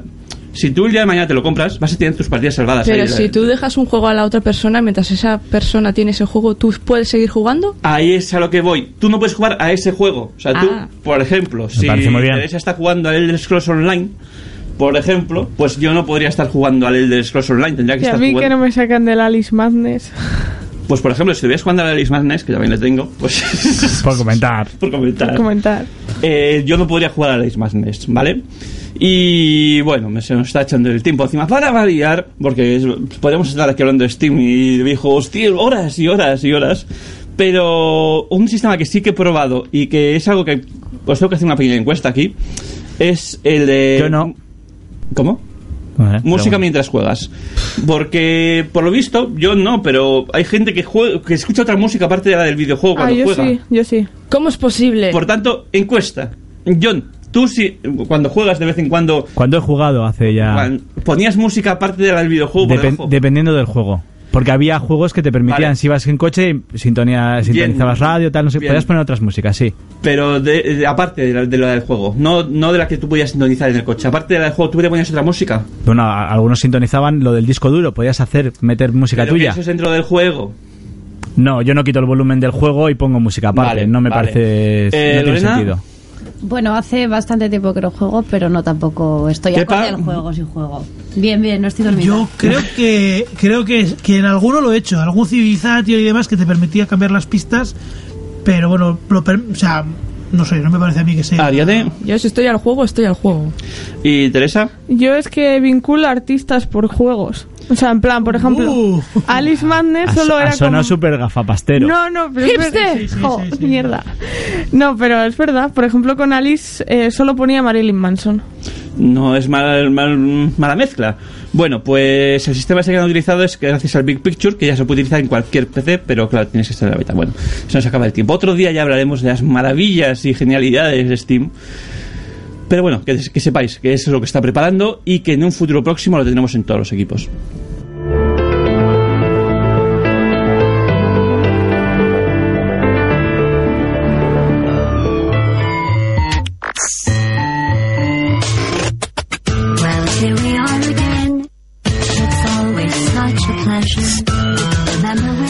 Una semana más llegamos al final del programa. Se termina la dosis concentrada de novedades hasta el programa de la semana que viene, en el que volveremos a ponernos al día en todo lo que en verdad te interesa.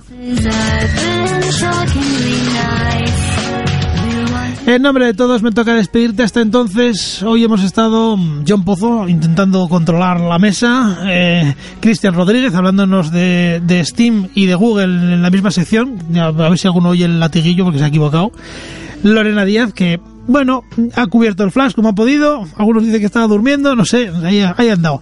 Teresa Arroyo en aquel costado con su momento hipster. Ariana Irazaga que se ha currado las noticias una semana más. Y un servidor que parrutia. Recuerda, el próximo jueves a las 7 de la tarde, ven y actualízate.